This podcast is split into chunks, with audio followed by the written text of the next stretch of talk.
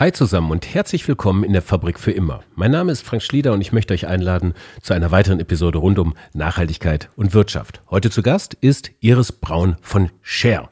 Share hatten wir schon mal, nämlich mit Sebastian Stricker in der zweiten Episode der Fabrik für immer. Heute jetzt die CIO von Share und Mitgründerin und wir reden mit ihr natürlich auch über die Internationalisierung von Share, aber wir reden mit ihr auch über das Geschäftsmodell von Share. Weil mit jedem Produkt, was ihr von diesem Unternehmen im Supermarkt kauft, ein Äquivalent für einen Menschen in Not zur Verfügung gestellt wird. Also, wenn ich mir eine Flasche Wasser von Share kaufe, dann bedeutet das auch, dass in einem zum Beispiel Entwicklungsland mit genügend gekauften Flaschen Wassern ein Brunnen gebaut wird. So, und dieses 1 und 1 Prinzip, wie das Share sagt, äh, hat so ein paar Implikationen, über die wir nochmal reden wollen. Zum Beispiel, nach welchen Kriterien werden eigentlich neue Produkte entwickelt? Geht es darum, möglichst viele Produkte hier in deutschen Supermärkten abzuverkaufen, um möglichst vielen Menschen in Not zu helfen?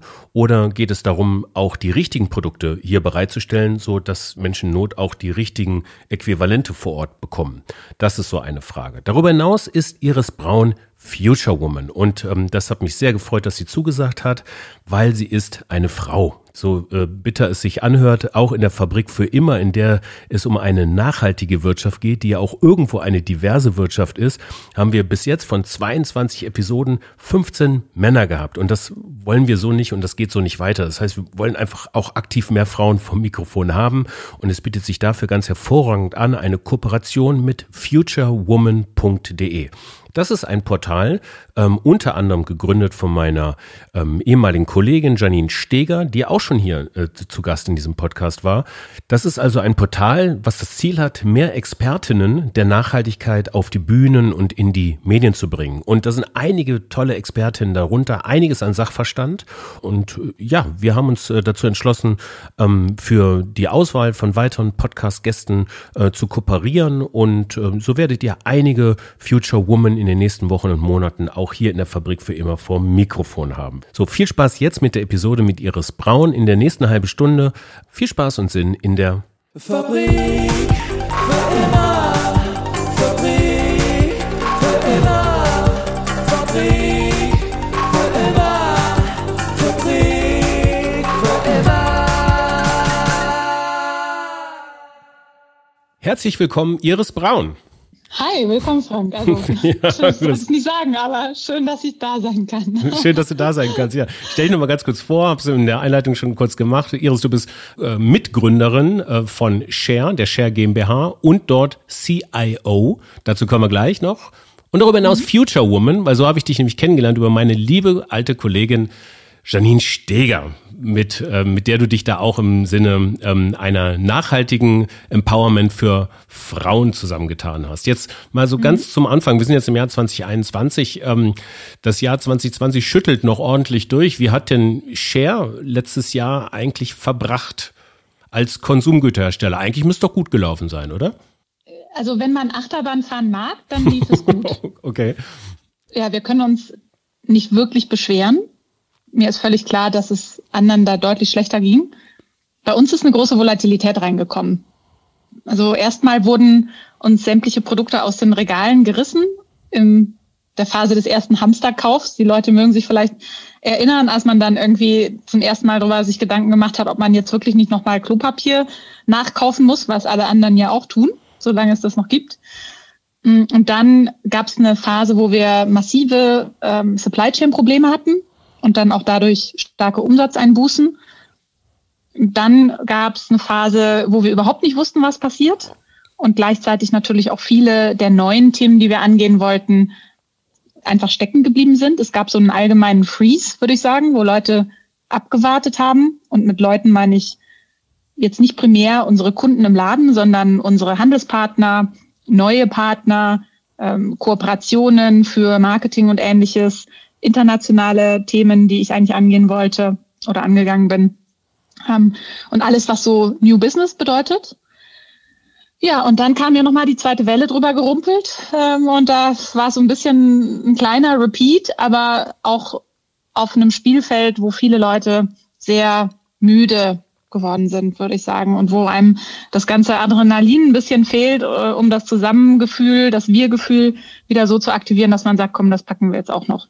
Also schön ist anders, aber Share ist da durchgekommen und ist da auch ähm, gut durchgekommen.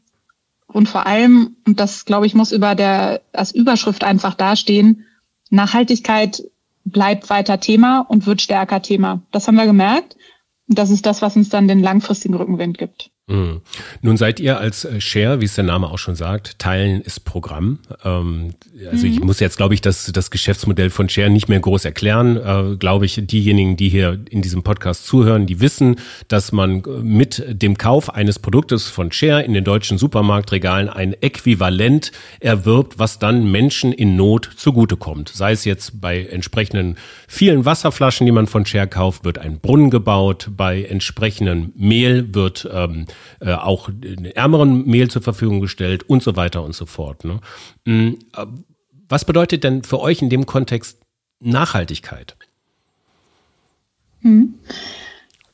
Also Konsum wird ja oft als was Negatives dargestellt. Das ist immer so das Zerstörerische, wo man einfach nur auffrisst und äh, abbaut. Ähm, ja, es ist quasi was, was, was unsere Ressourcen erschöpft.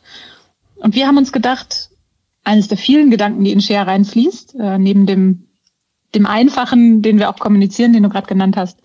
Wir haben uns gedacht, wieso nicht gleichzeitig was Neues schaffen? Also so wie eine Aufforstungsinitiative, die jedes Mal, wenn sie einen Baum fällt, auch wieder einen anpflanzt. Ja? Es spricht ja nichts dagegen, dass Leute konsumieren. Eigentlich ist das nichts Schlechtes. Ähm, man baut was an, man schafft was, dann erntet man die Früchte. Gar kein Problem. Ja? Man muss nur dafür sorgen, dass auch für die nach uns und für die neben uns noch genug da ist. Und so ist Share für uns auch ein allgemeines Nachhaltigkeitsthema, eben fokussiert auf die soziale Nachhaltigkeit, also auf das Teilen mit unseren Mitmenschen. Mhm, okay. Ich habe das aber auch mitbekommen, dass quasi die, das ökologische Nachhaltigkeitsthema bei euch auch zunehmend mehr wird. Letztendlich seid ihr ein Geschäftsmodell, mhm. was auf, ähm, auf Skalierung angelegt ist. Das heißt, je mehr Share oder auch äh, euer Geschäftsmodell und die Produkte abverkauft werden und das Geschäftsmodell wächst, desto mehr Menschen wird im Grunde genommen eigentlich geholfen. Das kann aber auch im best oder im schlimmsten Fall zu einer erhöhten Schadwirkung der Ökologie, also der Natur gegenüber äh, führen. Und auch da macht ihr euch Gedanken drüber. Ne? Also wiederverwertbare mhm. PET-Flaschen zum Beispiel. Ja, ja. Wir haben da natürlich eine ganz zugängliche Zielgruppe dafür. Die Leute, die Share kaufen, kaufen es entweder, weil es einfach gut aussieht und schmeckt. Super. Nehme ich auch gerne. Die mhm. dürfen auch gerne Share kaufen. Aber natürlich sind das vielfach auch Leute, die grundsätzlich bewusster einkaufen und sich mhm. Gedanken machen. Und die sind auch offen, dass man eben da neue Konzepte spielt. Das heißt, das, was viele große entweder operativ nicht umsetzen können, ähm, die nicht ins Risiko gehen wollen für ihre Marke oder nicht die Prozesse haben, da sind wir natürlich flexibler und fangen da auch Themen an, wie zum Beispiel die 100% recycelte Wasser-PET-Flasche. Grundsätzlich kommen wir, wie ich gesagt habe, von der sozialen Nachhaltigkeit und wir wollen ja auch wir sagen immer so ganz, das klingt immer so ganz äh, utilitaristisch, kapitalistisch, äh, wenn man das jetzt so, so platt sagt, aber wir wollen eigentlich den maximalen sozialen Nutzen schaffen. Und das bedeutet für uns auch, dass wir nicht klein und süß sein wollen, sondern vor allem relevant. Ja? Und dass wir eben auch im Massenmarkt spielen wollen und müssen, damit wir das sein können. Aber die ökologische Dimension ist uns nicht nur bewusst, sondern liegt uns auch am Herzen. Wir sind auch, unser ganzes Team will das auch. Also wir kriegen von, von unseren ganzen Teammitgliedern, von den Cherries, wie wir sie nennen, auch immer zu wieder Vorschläge vorgespielt, was können wir hier noch machen? Was hat unser Hersteller uns gesagt, was da vielleicht neu ist? Was können wir ausprobieren? Was machen andere? Um auch ökologisch nachhaltiger zu sein. Als Mantra haben wir uns letztendlich gesetzt, jedes Produkt, das wir ersetzen, soll weniger Nachhaltigkeit zeigen, weniger nachhaltig sein, als das Share-Produkt, das dann an die Stelle kommt. Weil wir wissen ja alle, die Regale sind nicht unbegrenzt groß in den Supermärkten und in allen anderen Läden, sondern wenn da ein Share-Produkt reingestellt wird, dann geht im Zweifel eins raus. Und tatsächlich diese Überlegung, ersetzen wir ein Produkt, das weniger nachhaltig ist als wir, auch ökologisch, die bereitet unseren Produktmanagern echt viele Gedanken. Das ist was, was ihnen am Herzen liegt und uns. Teilweise sind die Lösungen da echt noch nicht perfekt. Und vor allem müssen wir natürlich auch Lösungen finden, die praktikabel sind. Also wo da nicht Leute sagen, super, jetzt äh, ist das Wasser zum Beispiel in einer, in einer Glasflasche. Damit kann ich aber nicht auf Reisen gehen. Das heißt, wenn wir das jetzt irgendwie in den Bahnhof stellen, dann bleibt das dort vielleicht auch einfach stehen. Oder Jetzt ist dieses Produkt unverpackt, da verhält es sich irgendwie nur noch zwei Tage. Das sind alles Überlegungen, die natürlich gegeneinander abgewogen werden müssen. Mhm. Aber grundsätzlich versuchen wir da ähm, definitiv mit jedem Produkt, das irgendwo hingestellt wird, besser zu werden im Gesamtbild. Wie überlegt ihr, welche Produkte ihr einführt. Nach welchen Maßstäben passiert das letztendlich? Also ist das so der, die Maximierung des sozialen Nutzens, der dahinter steht? Das heißt, wo ist das Leid in der Welt womöglich am größten, wo wir dann mit einem Äquivalent in deutschen Supermärkten, in deutschen Regalen aushelfen können? Oder ähm, nun ist Verbraucherverhalten ja auch relativ, äh, kann ich mir vorstellen, äh, relativ äh, langsam, also das zu ändern? Das heißt, gehe ich dann eher in Bereiche, in denen ähm, das Verbraucherverhalten schon danach gepolt ist, wo ich am meisten abverkaufen kann, um dann eben ein Äquivalent zu kaufen? Also wo geht's los? Mhm. So, ich weiß jetzt nicht, ob das jetzt auch eine offizielle Theorie ist, aber in meinem Kopf nenne ich das unser Vorgehen immer inspirierten Pragmatismus. Ja? Also unser Langzeitziel ist klar. Wir wollen eine soziale Alternative für alle gängigen Produkte im Supermarkt bieten. Das heißt, wir brauchen jetzt nicht äh, wir müssen jetzt keine Nagelfeile in Pink Glitzer mit Strasssteinchen anbieten ähm, und vielleicht auch nicht unbedingt das Make-up, ähm, auch wenn Make-up schön ist und Leute glücklich machen kann, aber es ist vielleicht nicht überlebenswichtig. Ähm, für alle, alle Basisprodukte wollen wir aber eine Alternative anbieten. Das ist mal die Langfristvision. Und der Weg dorthin ist dann immer, das ist der pragmatische Teil, immer eine Mischung aus den verschiedensten Komponenten, die da reinspielen. Wo wir keine Kompromisse machen, sind die sozialen Projekte. Das müssen sinnvolle Projekte sein, die wirklich Nutzen für Menschen schaffen. Da hat mein Mitgründer und ich glücklicherweise, äh, sage ich mal, da haben wir genug Erfahrung, dass wir uns zutrauen, da sinnvolle Partner auszusuchen und sinnvolle Projekte zu schneidern. Wir kommen beide ähm, mehr aus der NGO-Schiene beziehungsweise ich aus der Forschung zur Entwicklungsökonomie, wo ich mich genau mit dem Thema Wirkungsmessung beschäftigt habe.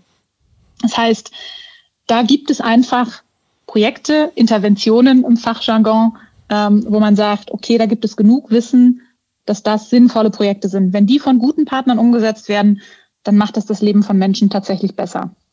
Und da hat sich viel getan in den letzten Jahrzehnten, seitdem man gesagt hat, komm, lass einfach mal einen Brunnen in Afrika bauen. Die haben offensichtlich nicht genug sauberes Trinkwasser.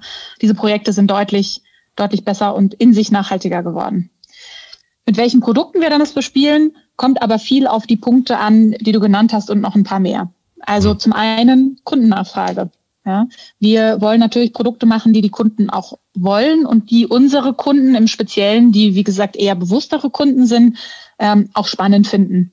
Da sehen wir zum Beispiel auch schon, und das sind auch für uns Lernerfahrungen, wir haben uns gedacht, super, Nudeln, Mehl, Reis, Basisnahrungsmittel kaufen viele Deutsche tagtäglich ähm, dann lass doch sowas machen. Merken aber auch, unsere Kunden bevorzugen vielleicht auch wieder Varianten, die ein bisschen innovativer sind. Ähm, vielleicht interessieren die sich eher für ähm, eine Pasta mit natürlichen Proteinen oder sagen, ähm, hier der, ähm, ähm, der, der Naturreis ist vielleicht spannender für mich als der ganz normale. Ja? Ähm, oder viele Leute, die sich einfach nur unbewusst oder sage ich mal einfach Nudeln kaufen, die greifen halt dann zu den bekannten Marken, die es dort gibt, schauen sich gar nicht um. Und die, die sich umschauen, ähm, die wollen dann vielleicht ein bisschen was Ausgefalleneres haben. Also da müssen wir auch Schritt für Schritt lernen, was, was genau auf unsere Kunden passt. Und dann gibt es natürlich noch einen dritten großen Faktor, ähm, nach, also neben der Nachfrage von den Kunden, ähm, das ist auch Nachfrage von unseren Handelspartnern, weil Regalplatz ist wirklich äh, knapp und es ist teuer, umkämpft normalerweise. Und da müssen wir natürlich auch gucken, was sind gerade, äh, was sind gerade Produkte, die bei unserem Partner vielleicht auch nachgefragt sind, ähm, anstatt, äh, sage ich mal, nur einfach was anzubieten, was dann vielleicht keinen Platz findet, weil dann hätten wir wieder gar nichts erreicht. Ähm, ich hoffe, dass wir da noch ein bisschen proaktiver sein können jetzt und ein bisschen mehr ähm, Plan, äh, Proaktivität und Selbstbewusstsein aufbauen können ähm, weil wir natürlich am Anfang auch ein bisschen gucken mussten. Äh, da ist so, sage ich mal, der tägliche Überlebenskampf ganz weit vorne.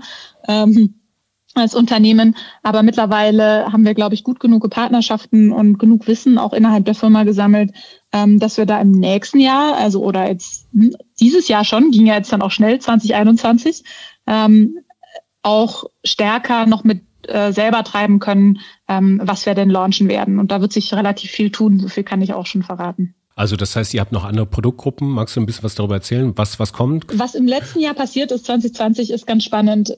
Ich weiß, weiß auch nicht, ob es daran liegt, dass vielleicht mehr Leute mehr Zeit zum Nachdenken hatten, dadurch, dass viele Dinge auch nicht passiert sind. Aber auf jeden Fall sind sehr viele Partner auf uns zugekommen und haben gesagt, hey, wäre das nicht auch ein cooles Share-Produkt, wollen wir eine Kooperation machen? Das heißt jetzt konkret, was kann ich schon verraten? Es gibt auch noch ein paar mehr Sachen, die ich nicht verraten kann. Ähm, aber ich kann schon verraten, dass wir ähm, im Bereich Schreibwaren ähm, weitere Kooperationen eingehen werden ähm, mit äh, bekannten, tollen Herstellern, die da auch sagen, hey, wir wollen äh, mit Share unsere nachhaltigeren Produkte pushen und da darauf Aufmerksamkeit lenken. Das heißt Schreibwaren und Bildungsprojekte, die da dranhängen, da wird sich hoffentlich viel tun. Dann haben wir noch ähm, das ganze Thema äh, so ein bisschen außerhalb des, ähm, des Supermarktes, was wir vorantreiben wollen. Wir haben ja ähm, jetzt 2020 auch wieder eine große Winteraktion gemacht mit unseren Wärmepaketen, wo wir äh, Mützen und Schals verkauft haben, die dann auch wieder genau die gleichen Mützen und Schals gespendet hat ähm, an SOS Kinderdörfer und an Obdachlose in Deutschland. Das war sehr schön ähm, und in die Richtung wollen wir weitergehen und schauen, was es noch dafür sinnvolle Projekte gibt. Und das Dritte, ähm, das sind, sage ich mal, die wirklich etwas ähm, ähm, größeren Kooperationen, die aber weiter weg sind vom Supermarkt. Ähm, da kann ich so viel schon verraten, dass wir zum Beispiel auch mit Mr. Specs eine Kooperation haben werden, wo wir dann Brillen verkaufen und auch Brillen spenden wieder. Und das ist echt eine, eine richtig coole Kooperation, weil für die Leute, die sich schon mal mit der 1-Euro-Brille beschäftigt haben oder für die Leute, die vor allem selber Brillenträger sind und sich das Leben ohne Brille vorstellen müssen, ähm, die können da wirklich ganz spannende Themen drin finden. Also mhm. googelt das mal nach.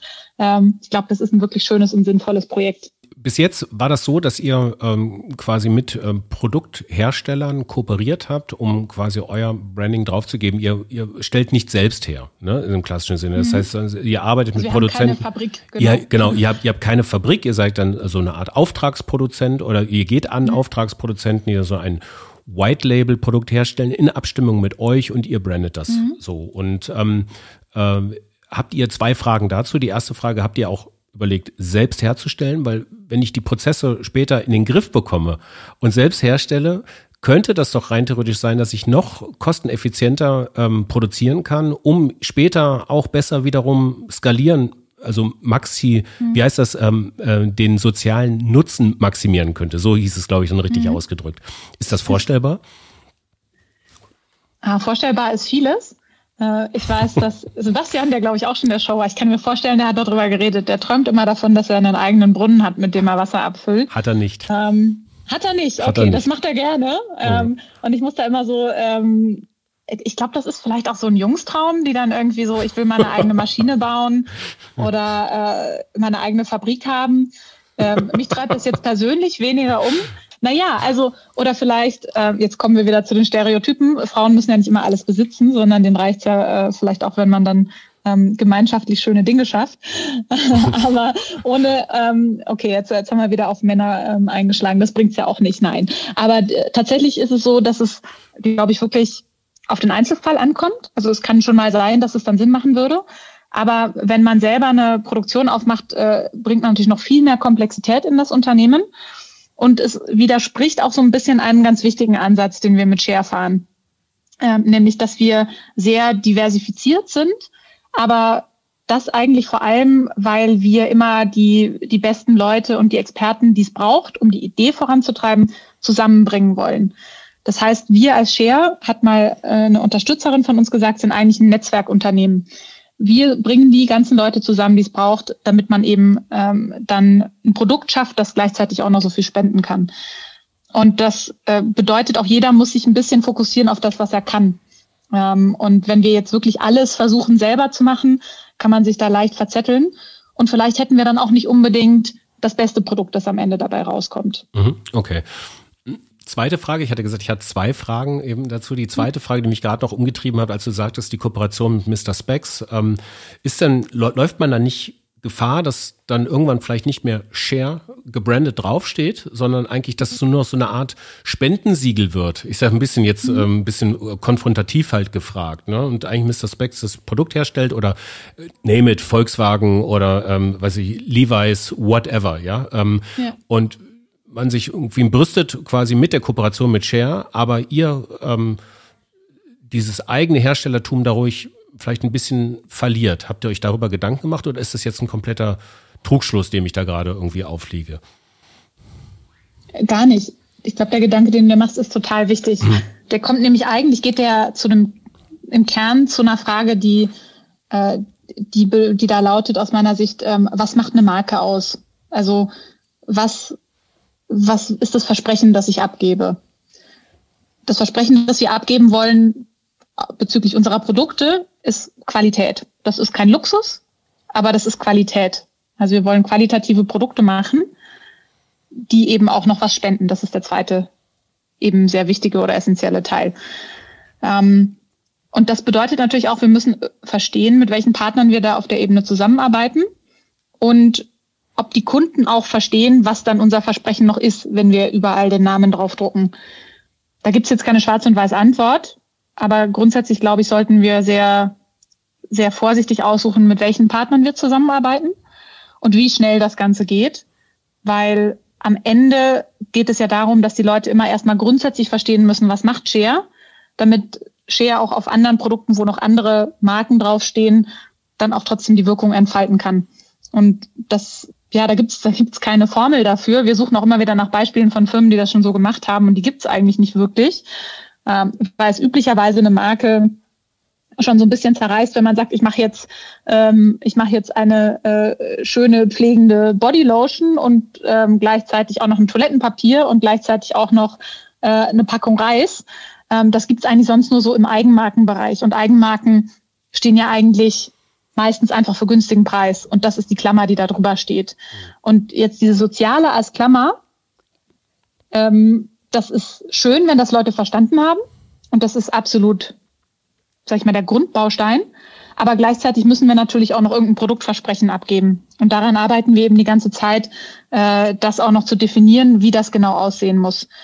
Außerdem brauchen wir natürlich auch ein Qualitätsmanagement, das dafür einsteht, dass alle Produkte, mit denen wir zusammenarbeiten, dann auch alle Qualitätskriterien erfüllen, die wir uns dann setzen.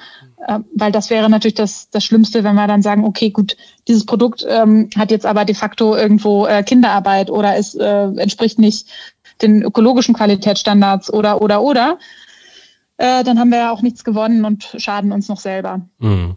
Ja. Dorthin, wo quasi die Äquivalente geliefert werden, äh, nämlich in Regionen dieser Welt, in denen die Not mitunter am größten ist, taucht Share da eigentlich als Share auf? Oder ihr kooperiert ja mit, äh, mit Initiativen, mhm. mit der United Nations, mit den Vereinten Nationen, der Welthungerhilfe zum Beispiel. Ähm, ja was, was kommt unten bei den, bei den bedürftigen Menschen an? Also zuerst mal haben wir tatsächlich auch lokale Projekte immer. Das wollte ich auch noch, auch noch kurz betonen. Es ist, wir sagen gar nicht, dass die, dass es nur Not in Entwicklungsländern gibt. Ähm, es ist, unser Modell funktioniert natürlich primär durch das Preisgefälle in entwickelten Ländern und, und Entwicklungsländern. Aber zum Beispiel mit geretteten Lebensmitteln, die anderweitig weggeworfen werden würden, können wir auch in Deutschland, in Österreich und in Tschechien, wo wir jetzt gerade ähm, auch in den Läden verkaufen, können wir auch Lebensmittelspenden spenden. Und zum Glück Hygiene und ähm, und, äh, und, und Wasser, sauberes Wasser ist in den Regionen kein Problem. Entsprechend haben wir da auch keine Projekte. So, und dann, äh, wie treten wir in unseren Projekten auf? Primär eigentlich erstmal gar nicht. Also jetzt ganz, äh, ich versuche es mal neutral zu sagen, wenn man ähm, wenn man in Entwickl Entwicklungsländern unterwegs ist, sieht man ab und zu Schilder, die da stehen und da steht dann sowas drauf wie ähm, äh, Build with the support of the US government oder ähm, äh, auf den Säcken von, äh, von USAID, ähm, USAID, also dem der äh, amerikanischen Entwicklungsbehörde, steht auch irgendwie drauf äh, From the American People. Na, also wenn man das jetzt bös betrachtet, könnte das auch ein bisschen eine Marketingkampagne sein. Mhm. Und ich glaube, in vielerlei Fällen ist die auch sehr erfolgreich. Zumindest, was ich so mitbekommen habe ähm, in meiner Arbeit und in den Reisen in, in verschiedenen Ländern. Das ist aber nicht unser Ziel. Uns geht es eigentlich darum, dass die lokale Organisation im Vordergrund steht, dass die Leute darin Vertrauen haben, dass sie ähm, dass sie verstehen, wie das Ganze nachhaltig gemacht werden äh, wird, ähm, dass zum Beispiel lokale Brunneningenieure ausgebildet werden, die das dann quasi selbstverständlich auch weiterführen können, wenn irgendwas kaputt geht an dem Brunnen. Ähm, und da steht bei keinem der Teile Share drauf. Es gibt ab und zu ein paar Ausnahmen. Wenn wir Projekte besuchen, finden es unsere Partner immer nett, uns irgendwie zu zeigen, ach, guck hier, diese äh, Schule freut sich jetzt, jetzt haben sie irgendwie jede Menge Seife bekommen. Ähm, und dann wird manchmal, haben wir schon mal gesehen, auf dem Schulgebäude irgendwie auch Share drauf gepinselt und solche Geschichten. Das geht aber nie von uns aus und ist völlig den Organisationen vor Ort überlassen und, und wie sie unsere Zusammenarbeit empfinden, sage ich mal. Ja. Du hast, du hast ja gerade diesen, ich fand das ein schönes Wort, den inspirierten Pragmatismus ähm, erzählt mhm. und ähm, auch, ähm, dass ihr mit Kundenabfragen zu einer gewissen Form von Produktentwicklung auch kommt. Ähm, passiert ja. das, passiert das im, ähm, im Endeffekt in den Märkten, ich kann jetzt gar nicht sagen Märkte, das klingt ja schon fast zynisch irgendwo, also in den Regionen, in denen geholfen wird, auch, ähm, dass dort Abfragen der Hilfsorganisationen stattfinden, aber auch der Menschen, die, die dort leben. Was, was empfindet mhm. ihr denn gerade als notwendig, die dann wieder in eure Produktentwicklung ein, einfließen? Mhm. Fände ich eine super Sache. Ich glaube, in vielen Fällen ehrlicherweise passiert das in die Richtung noch nicht wirklich im, im Zwei-Wege-System. Mhm. Ähm, was meine ich damit? Also wir sind ja viel mit absoluten Grundbedürfnissen unterwegs. Ähm, das heißt, toll fände ich es, wenn wir zum Beispiel nicht nur sagen, okay, es gibt hier im Umkreis von 20 Kilometer keinen sauberen Trinkwasserpunkt. Ähm, jetzt lasst uns mal mit den Leuten drüber sprechen, ob wir eher eine ähm, eine Handpumpe machen oder eine große elektrische oder zwei kleine oder wie man das macht. Ähm, ich glaube, das findet in Einzelfällen schon statt. Ähm, Im großen Maßstab aber wahrscheinlich ehrlicherweise ähm, nicht. Da sind oft Situationen gegeben, wo es in erster Linie tatsächlich darum mal geht, Grundbedürfnisse zu sichern und die Basis zu schaffen für alles weitere. Das bedeutet zum Beispiel bei einem Projekt im Senegal, bei dem ich auch zu Besuch war, da ging es darum, dass man ähm, in einer Dürresituation äh, besonders gefährdete Gruppen, in dem Fall dann Kleinkinder und stillende Mütter, ähm, mit einem Energiepaket ausstattet, das sicherstellt, dass die Kinder nicht unter einer ähm, unter einem gewissen physiologischen Zustand fallen. Ja. Ähm, es wurde in dem Fall dann nicht abgefragt, ähm, bedauerlicherweise. Ähm, äh, ist jetzt diese Geschmacksrichtung von äh, Energiebrei die richtige für euch? Ja, das wäre eigentlich, ehrlicherweise, wenn man Leute gleich behandelt ähm, und mit Respekt behandelt, wäre das sicherlich noch ein Schritt, der total sinnvoll wäre. Mhm. Ähm, aber der Fokus ist erstmal darauf zu sagen, wir schauen, dass wir so viel wie möglich ähm, der lebenswichtigen Nahrung in dieser Dürresituation zu den Menschen bringen. Mhm. Und dass diese so lokal wie möglich verankert sind, dass eben es auch immer wieder kleine Feedback-Mechanismen geben kann. Also zum Beispiel, wenn wir dann feststellen, okay, das war in dem Fall ein lokaler ähm, ähm, Maisbrei mit ähm, lokal angebauten Bohnen, also sag ich mal in der Region, nicht genau dort, weil da war ja eine Dürre, aber von ungefähr 150 Kilometer entfernt. Wenn wir dann feststellen, ähm, der, äh, der Brei ist irgendwie viel zu zähflüssig, damit die kleinen Kinder das tatsächlich essen können, dann muss es da einen lokalen Feedback-Mechanismus geben. Und das geht eben dadurch, dass die Leute, die unterwegs sind, ähm, die lokale Sprache sprechen, aus der Gegend kommen, dass die Produkte aus der Gegend sind und so weiter. Ähm, aber ich glaube, das Thema Customer Service ist da sicherlich noch ähm, ein Thema, das noch nicht so ganz so ausgebildet ist, wie es sein sollte wenn es auch zunimmt. Also es ist definitiv was, was wir auch gelernt haben in der Entwicklungszusammenarbeit in den letzten Jahrzehnten du hast eigentlich Kunden und oftmal spricht man dann auch von Kunden, ähm, denn das Produkt, das du anbietest, muss auch angenommen werden. Ja, und ähm, das geht eben bis zu einem gewissen Grad, aber noch nicht so weit, wie man sich wünschen würde. Mhm, okay.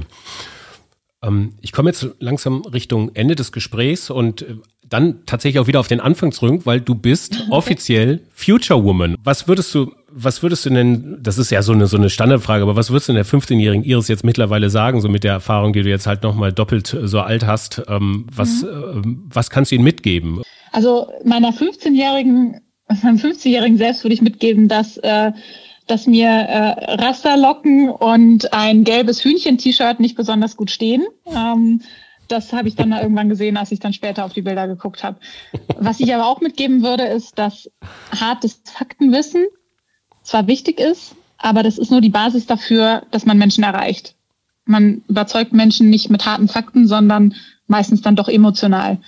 Ich habe mal Statistik studiert, ich habe Ökonometrie studiert, ähm, ich habe Makro- und Mikroökonomik studiert, also relativ zahlenlastig, auch wenn mich die Mathematiker da draußen jetzt sicherlich auslachen, aber es war doch, würde ich sagen, eher eine Science als, ähm, äh, als sage ich mal, eine Art. Ähm, und habe auch immer während meines Studiums daran geglaubt, dass es letztendlich doch die Fakten sind, die die Welt bewegen. Ich glaube, da bin ich mittlerweile ein bisschen davon abgekommen, insofern, dass ich glaube, die Fakten bewegen zwar die Welt, aber die Menschen, die dann wiederum die Entscheidungen treffen, die erreicht man eben über Emotionen, über Geschichten ähm, und die erreicht man über Netzwerke. Und da würde ich meinem 15-Jährigen selbst mitgeben, dass ich viel früher hätte investieren müssen in diese Themen. Weil letztendlich jemand, der eine Statistik ganz gut aufzählen kann und ähm, wie es ja jetzt auch gerade viel passiert, sagt, die Wissenschaft sagt doch ganz klar, die Erde erwärmt sich, schaut euch halt die Studien an. Das ist nicht das, wie du Leute dazu bekommst, was gegen Klimawandel zu tun. Das sind dann die Bilder der Schildkröte mit dem Sixpack Plastikring um den Hals, wo Menschen sagen, um Gottes Willen, Plastik ist böse, jetzt müssen wir was tun. Und diese Narrative entwickeln, diese Netzwerke entwickeln, die dann Themen vorantreiben, da hätte ich schon viel, viel früher, viel mehr Zeit rein investieren sollen. Und das gebe ich auch jedem, der jetzt vielleicht gerade äh, noch in, in jüngeren Jahren sich den Podcast anhört, was ich mir wünsche, äh, oder auch äh, zu jedem Zeitpunkt, das gebe ich den Leuten mit. Die Erfahrung habe ich für mich zumindest ganz stark gemacht. Da bringst mich zu meiner Abschlussfrage. Kleine Dinge, große Wirkung. Ähm, zwar habe ich das als kleine Rubrik so ein bisschen eingeführt, als ich ähm, immer wieder auch, also machen wir ja regelmäßig in die Unternehmen gucken, gucken, was, was sie im Bereich der Nachhaltigkeit bringen. Und ähm, das sind manchmal so die kleinen Dinge, die vielleicht die Welt nicht groß verändern, aber das Denken und die Bilder in den Köpfen der Menschen verändern. Lass mir mal kurz ein Beispiel geben. Und das ist so ein mhm. Lieblingsbeispiel. Ähm, wir sind im Bereich der Senfmanufaktur, Develei ähm, äh, aus München und ähm, ah, ja, schön. die Geschäftsleitung. Meine Heimat, meine alte. Da, genau. Und äh, die, die Geschäftsleitung ähm, Michael Durach hat in der Zentrale die Aufzüge so langsam eingestellt, dass Aufzugfahren auf jeden Fall immer langsamer sein wird als das Treppensteigen. Das ist ja genial. Ja, so, und natürlich ändert das die Welt jetzt nicht groß. Kleine Dinge, große Wirkung. Was fällt dir dazu ein? Das Ganze ist ja, glaube ich, unter der Überschrift Nudging vor ein paar Jahren auch mal so ein bisschen durchs Dorf getrieben worden mhm. ähm, oder Behavioral Economics für, für die Nerds unter uns. Mhm. Das wollte ich auch dann unbedingt mal studieren, weil ich das auch total cool fand. Mhm. Und ich glaube, wo man das kann, sollte man das tun. Ähm, ich glaube fest daran, dass man auch noch andere Themen braucht, um die großen Themen zu bewegen. Also sprich, ich finde super, wenn jetzt die Leute bei Develei äh, viele Treppen laufen und sich damit gesund halten und Strom sparen, aber trotzdem muss sich jemand drum kümmern, dass irgendwie Schiffstanker immer noch die Weltmeere verschmutzen mit ihrem Schweröl. Ne? Also das, das eine schließt das andere nicht aus. Was machen wir bei Share? Ähm, ich glaube, da sind wir total gesegnet mit einer sehr aktiven ähm, äh, Sherry-Gruppe und sehr aktiven Kollegen, die da auch immer wieder Ideen an Land ziehen. Also ähm, zum Beispiel haben wir jetzt gerade unsere ähm, unsere äh, Office-Putzmannschaft auf einen ähm, auf Green Cleaner umgestellt, die dann auch eben das das Büro mit nachhaltigen Putzmitteln putzen. So und die Truppe ist so beliebt, dass wir quasi mit denen dann auch wieder äh, Talks machen und jetzt tatsächlich so ein haben die uns zu Weihnachten geschenkt, dass sie auch mal ähm, quasi bei jemandem zu Hause schick machen für Weihnachten und solche Sachen und diese Interaktionen, wenn wenn Mitarbeiter einmal inspiriert sind und dann selber auch Ideen anbringen, da kommt ständig wieder was dabei rum. Ähm, und äh, sei es jetzt, dass wir äh, dann endlich auf Ökostrom umgestellt haben oder dass wir gesagt haben, unsere Share-Kulis, ähm, die haben irgendwie viel zu viel Plastik drin, äh, lass uns mal ein anderes holen. Ähm, da gibt's also 100 Beispiele bei uns und ich glaube, die folgen alle, wenn man einmal den Mitarbeitern das Signal gegeben hat, mich als Firma, als Führungstruppe, äh, wenn man ein hierarchisch aufgebautes Unternehmen hat, um es mal so platt zu sagen. Mich interessiert das, dass wir nachhaltigere Lösungen finden. Und dann kann jeder Einzelne kommen und dann wird jeder Einzelne kommen und auch Themen anstoßen. Und das sehe ich auch in ganz traditionellen Firmen mehr und mehr. Und das finde ich eigentlich richtig cool, dass es nicht dieses eine, ich jetzt als Gründer sage jetzt lass uns mal so und so, sondern dass man das Signal gibt, wir sind dafür offen, geben dem Ganzen eine Plattform ähm, und lassen es zu, dass Leute kommen und ihre Ideen anbringen. Und ich hoffe, dass es immer mehr in anderen Firmen auch so weitergeht. Iris, du als CIO, also als Chief ja, Internationalisierungsofficerin. Kann man eigentlich Officerin sagen oder heißt es oh, Officer, ich, ne? Ich glaube, das kann man alles. Ich habe auch Entrepreneurin jetzt irgendwann in meinem Profil geschrieben, ganz verdenglischt. Kann man, geht durch. Ge geht alles durch. Okay, okay, okay. Ähm, also Internationalisierung von Share. Bis jetzt ähm, habt ihr Deutschland natürlich als Kernmarkt. Ähm, ihr seid äh, in Österreich, glaube ich, auch noch aktiv, wenn ich mich nicht irre. Genau. Und, Und auch noch in Tschechien. Und noch in Tschechien, genau. Welche Märkte stehen jetzt an? Also was ist, was bedeutet Internationalisierung im Share-Kontext? Ja, ich habe 2020 im Frühjahr damit angefangen, weil wir dachten, jetzt sind wir bereit. Und dann stellte sich heraus, die Welt ist aber überhaupt nicht bereit, jetzt 2020. Also wirklich im März äh, habe ich losgelegt und meine, meinen alten Produkthut abgesetzt oder übergeben und gesagt, jetzt raus in die Welt und dann hat alles dicht gemacht. Insofern ist jetzt 2020 bis auf, und das muss man schon sagen, die Tschechische Republik, wo DM auf uns zugekommen ist und gesagt hat, bitte lass uns doch was machen, wir finden das cool ähm, haben wir keine weiteren Länder jetzt aufgemacht in 2020. Ganz klar haben wir aber das Ziel, dass wir ähm, in den nächsten Jahren da weiter fortgehen ähm, und finden vor allem äh, die Schweiz und Niederlande an der Stelle super spannend und glaube ich auch offen für solche Ideen. Also da sind wir dann jetzt mit neuem Schwung und offeneren Grenzen in 2021 auch wieder mehr dahinter. Habt ihr eigentlich ähm, die, die Sache mit den Stutzen wieder in den Griff bekommen? Sebastian erzählte mir das ja schon in der vorherigen Ausgabe der Fabrik für immer, dass ihr irgendwie die Stutzen bei den Seifen nicht geliefert bekommen hattet und ihr mhm. händisch, äh, ich weiß nicht, aber Tausende ja. von Stutzen pumpen kürzen musstet irgendwie. Ist das eigentlich, ja. wie, wie ist denn das ausgegangen? Äh, ja, wir haben die dann gekürzt und dann ging es wieder weiter. Mhm. Ja, also das ist mittlerweile wieder im Griff. Ähm, die Seifenpumpen sind der einzige Teil in unserer Lieferkette, die aus Asien kommt, weil die mittlerweile eigentlich nicht mehr in Europa hergestellt werden. Also wirklich schwer, da Pumpen zu finden, die lokal hergestellt werden. Und das war natürlich im Frühjahr ein Riesenproblem. Also bei, unter den auf, aufmerksamen Einkäufern hätte man dann feststellen können, für eine gewisse Zeit in deutschen Supermärkten wurde da alles draufgeschraubt auf äh, Seifenköpfe, was irgendwie zur Verfügung war. Mhm. Also irgendwelche Spüliköpfe oder einfach nur äh, ein Wasserflaschendeckel oder also alles Mögliche. Anything goes war da kurz mal das Motto und wir sind da eigentlich noch ganz gut durchgekommen. Äh, ja, wenn auch mit etwas manueller Anstrengung dann.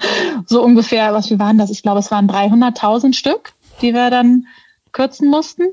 Ja, also immer mal was Neues. Ähm, es wird, ich habe völlig unterschätzt, als ich in diese Branche gegangen bin. Ich war vorher ja nicht wirklich viel mit Konsumgütern unterwegs wie viele Dinge noch mit der Hand gemacht werden. Und das ist gar nicht ungewöhnlich. Zum Beispiel jedes Brettspiel da draußen wird händisch in die Verpackung sortiert. Also die ganzen Würfelchen, Spielfiguren, kleinen Aufkleber, alles wird alles händisch gemacht. Alle Sondereditionen, alles, was auf irgendwelchen Produktaufstellern steht, da gibt es keine Maschinen dafür. Also es gibt immer noch Tausende und Abertausende von Menschen, viel in Behindertenwerkstätten, aber auch in, sage ich mal, ähm, Fabrikeinrichtungen, ähm, wo wirklich sehr, sehr, sehr viel äh, Kleinarbeit einfach händisch gemacht wird. Habe ich mir so nicht vorstellen können. Ähm, ja, aber hinter den meisten Sachen stehen immer noch Menschen. Iris, vielen Dank äh, für die Zeit, die du dir genommen hast. Ähm, das war total gerne, Frank. Dankeschön. Ich wünsche euch, ich wünsche dir, aber auch euch. Ja, ich weiß gar nicht. Ähm, Im Jahr 2021 äh, keine Achterbahnfahrt oder vielleicht gerade erst jetzt oder vielleicht doch eine Wildwasserfahrt. Ich weiß es nicht, aber ich wünsche euch jedenfalls ein gutes, ein gutes Jahr. Danke. Das, das auf jeden Fall und ähm, vielen Dank und auf bald.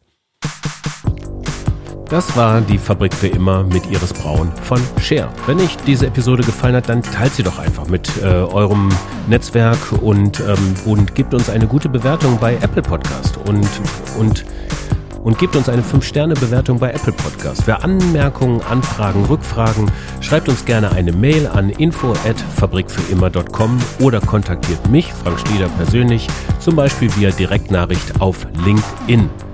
Link ist in den Show Notes zu finden. In der nächsten Episode geht es um Cradle to Cradle und Kreislaufwirtschaft und mit keinem geringeren als mit Professor Dr. Michael Braungart. Er gilt weltweit als einer der Koryphäen auf diesem Gebiet und sein Buch Cradle to Cradle ist eines, nach eigenen Aussagen, eines der erfolgreichsten Wirtschaftsbücher aller Zeiten in Deutschland. Und was es mit biologischen und technologischen Kreisläufen auf sich hat und warum Kreisläufe auch dringend beachtet werden sollten, weil nicht jeden Tag ein Meteorit auf diesem Planeten einschlägt, das hört ihr in der nächsten Episode der Fabrik für immer. Viel Spaß und Sinn weiterhin in euren Tagen und viel Spaß und Sinn weiterhin mit der Fabrik.